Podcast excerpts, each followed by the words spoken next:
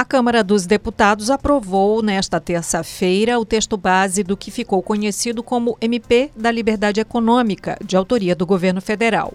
O placar foi folgado para governistas, 345 parlamentares favoráveis contra 76. A proposta prevê garantias para a atividade econômica de livre mercado, uma das principais bandeiras da gestão do presidente Jair Bolsonaro.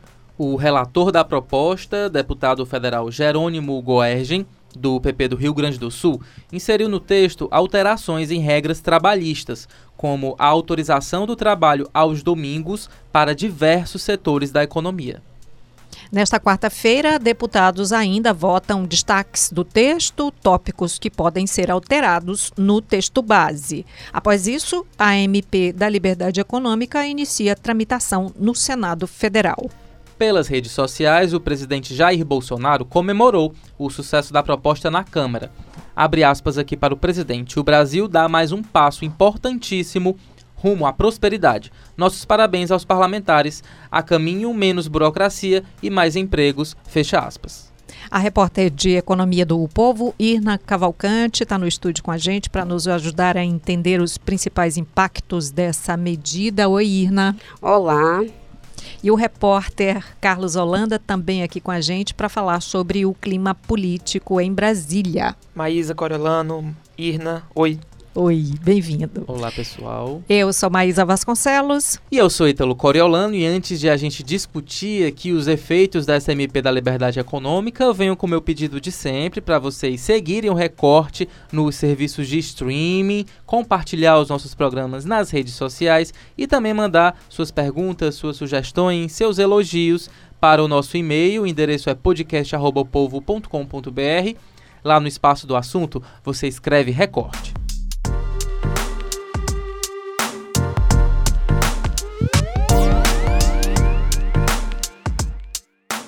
Irna, começando aqui com você, para a gente entender melhor né, os efeitos dessa MP, é, o que, que ela significa, né? qual é o impacto imediato dessa aprovação? É um gatilho para que a economia do país volte a crescer, volte é, para os rumos do crescimento?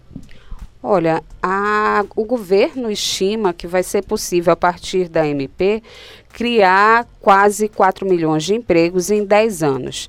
Não foi, é, não foi o que aconteceu com a reforma trabalhista, mas o que eles acreditam é que com a simplificação de processos, a desburocratização, vai se melhorar o ambiente de negócios e assim as empresas vão voltar a crescer, vai ter mais formalização e vai gerar mais emprego.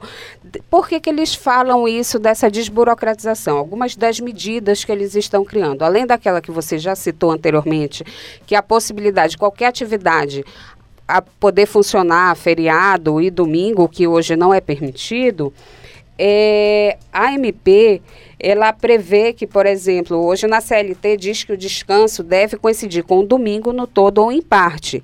E com a redação diz que será preferencialmente aos domingos, abrindo espaço para concessão do benefício em outros dias da semana também acaba com o E-Social, que é o sistema em que o governo recolhe os dados das empresas. O governo diz que vai mandar um outro sistema com metade dos dados a serem exigidos, o que facilitaria. Também desobriga as empresas a terem que guardar os documentos físicos. Muda, flexibiliza regras em relação ao ponto dos funcionários. E também tem uma outra medida que está sendo muito comemorada pelas empresas, é que, por exemplo, a proposta determina que passa a ser obrigatório os registros de entrada e saída no trabalho somente em empresas com mais de 20 funcionários. E hoje essa obrigatoriedade é para empresas a partir de 10 funcionários. Mas todas essas mudanças também têm um custo, né? E qual é esse custo?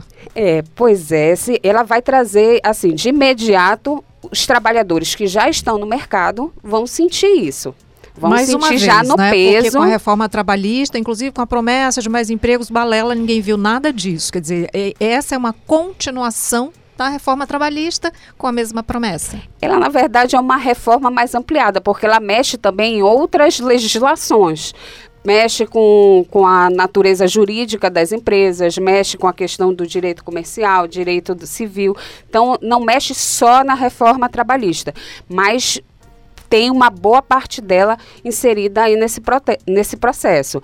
Por exemplo, a questão do pela com a MP, o trabalhador hoje, quando ele trabalha no domingo ou feriado, ele recebe dobrado. Agora, pela MP, a empresa vai poder, ou se ela não quiser pagar dobrado, ela vai poder dar uma folga durante a semana em um outro dia.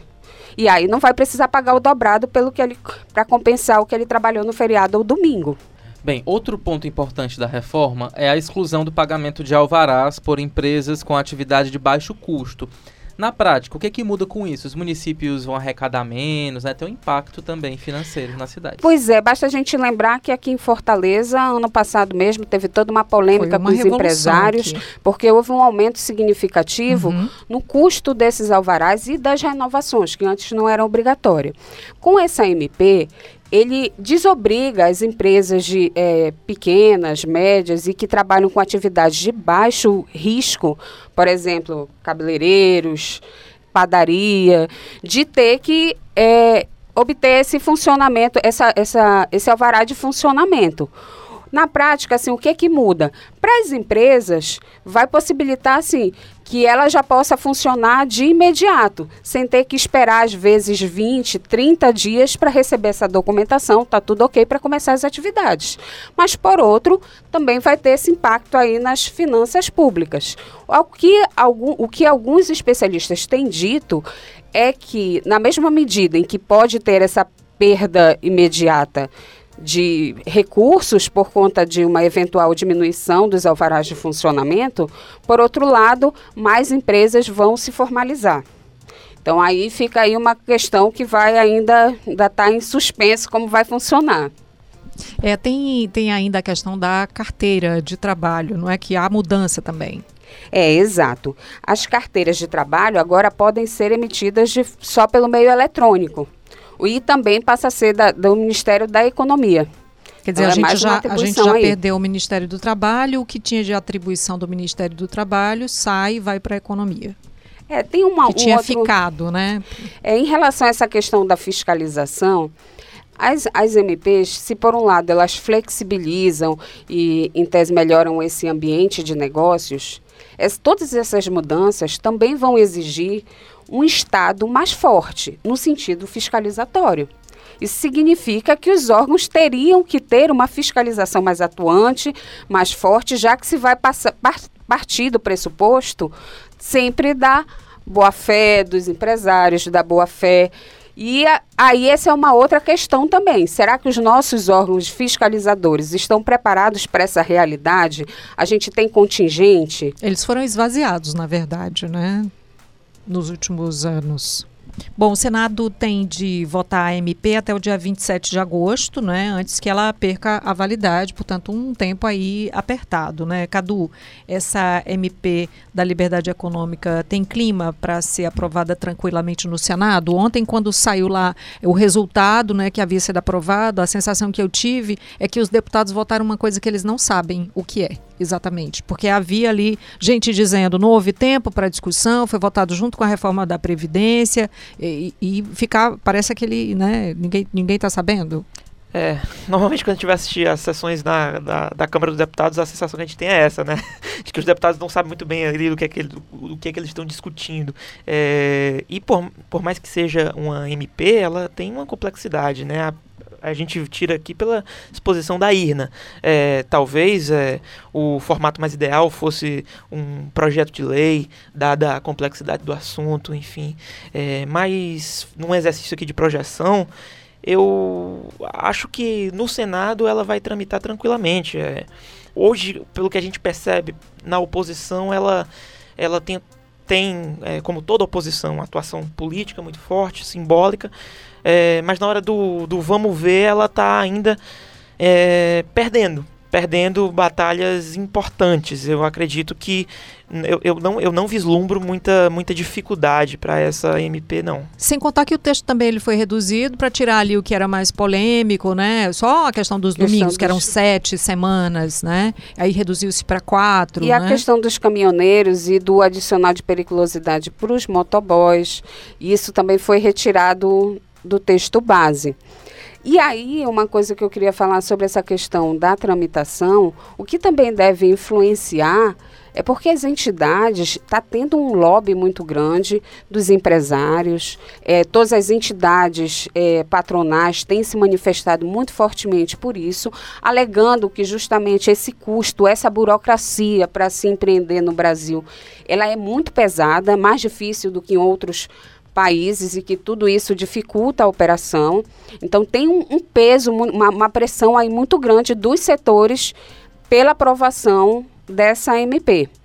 E outra coisa que eu queria falar, mas mesmo, e os especialistas, os economistas de uma maneira geral, também têm defendido, em sua grande maioria, que isso pode ajudar a destravar o, ambiente de negócios no Brasil. Sozinho, não, sozinho ele não criaria essa quantidade de empregos, não ajudaria, mas nesse contexto de uma reforma da Previdência já praticamente encaminhada, do início de uma discussão tributária também já iniciada, isso poderia surtir um resultado um pouco melhor.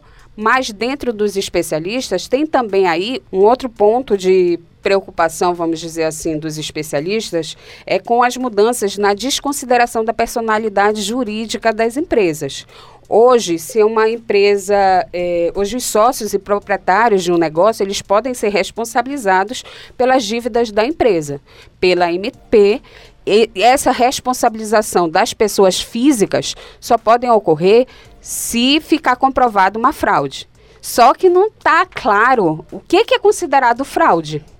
Então, a, tem alguns pontos que, mesmo quem é favorável à MP, acredita que precisa ter uma melhor definição para não abrir margem para uma flexibilização, para não passar tudo de uma vez. Para mais empregados haver navios quando uma, uma empresa fecha, enfim, né?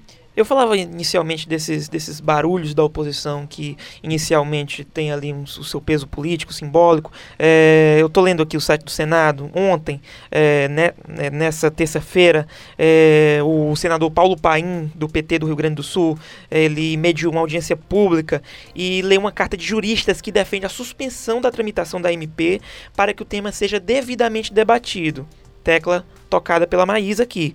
Os juristas afirmam que a MP usurpa a Constituição ao tirar direitos do povo e desrespeita as funções sociais do trabalho e da propriedade. Saber se é, é, eles vão, vão, conseguir levar ter, a cabo. força, aí. né? É. Minimamente.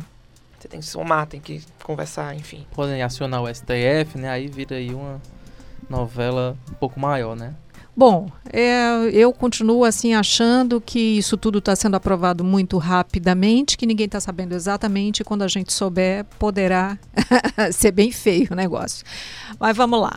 E aguardar também, né? Se o empresariado vai reagir a essas medidas, né? Como a Maisa falou, reforma trabalhista. Até agora a gente não viu efeito cabe aí também um pouco de consciência, né, dos nossos empresários de que se o governo faz a parte dele, eles precisam também tomar iniciativa, né, e contratar o desemprego no Brasil é gigantesco e falta realmente dos grandes empresários uma, uma atuação mais forte para a recuperação da economia. Muito obrigada, Irna. Muito obrigada, Cadu.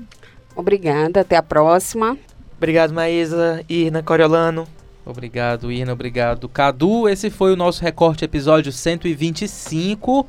Quinta-feira, feriado, não teremos recorte, mas a gente volta na sexta-feira. Tchau! Roteiro e produção: Carlos Holanda. Edição e produção: Bruno Melgácio. Publicação: Diego Viana. Áudio: André Silvestre. Coordenação de produção: Camila de Almeida. Estratégia digital: João Vitor Dumar.